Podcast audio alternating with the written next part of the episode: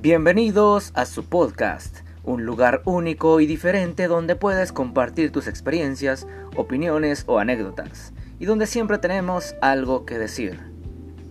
Comenzamos con un episodio más. Hoy estaremos hablando de algo muy particular que nos pasa a todos y son tres signos de que ya no tienes 20 años.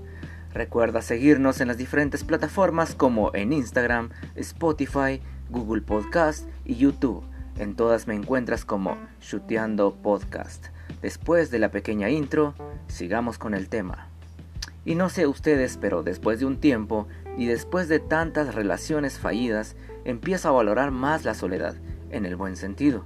Disfruto ver las series que más me gustan, sin discutir con alguien que se molesta por no contestarle un mensaje o una llamada. También el hecho de que puedo salir a comer o a tomar algo cuando se me antoje, o simplemente estar en casa y escuchar música mientras hago cosas del trabajo, o solo estar acostado esperando que termine el día. Y justamente ese es el primer signo de que ya no tienes 20, y es que poco a poco valoramos más el silencio, nuestro espacio y disfrutamos estar solos. El segundo signo de que ya no tienes 20 años es que ya no tienes la misma resistencia para las fiestas. Antes tenías el poder de empezar por las noches y darle por dos días seguidos, agarrando una pequeña furia y sin tener que pasar por la goma. Aguantabas mínimo unas 10 chelas, agarrabas parejo, brava, gallo, ice y de colada un par de octavos, unos limones y con eso ya tenías para empezar.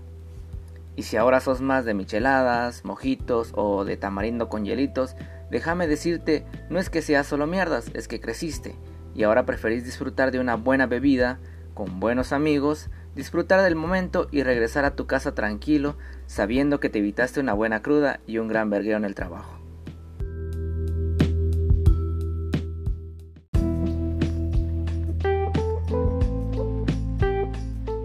Después de un tiempo y sin darte cuenta empiezas a cuidar tu salud por temor a llegar tan pateado más adelante. Cuidas más lo que comes, tratas de hacer más ejercicio y digo tratas ya que de 10 personas que lo dicen, 2 realmente lo hacen y los demás pues seguimos acostados o sentados, imaginando cómo seríamos si nos cuidáramos e hiciéramos ejercicio. Ya no tienes 20 cuando ves que la invitación de algún amigo o familiar ya está escrito tu nombre y sabes que debes empezar a ahorrar para el regalo y no quedar mal.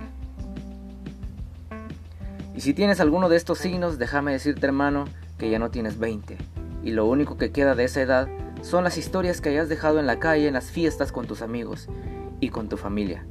No fomentamos de ninguna manera las malas prácticas, al contrario, si vos que me estás escuchando tienes 20, disfruta el momento. Reí, llorá, goza, lo que vos quieras. Solo hace de tu vida una buena historia que puedas contar con alegría cuando ya no tengas 20.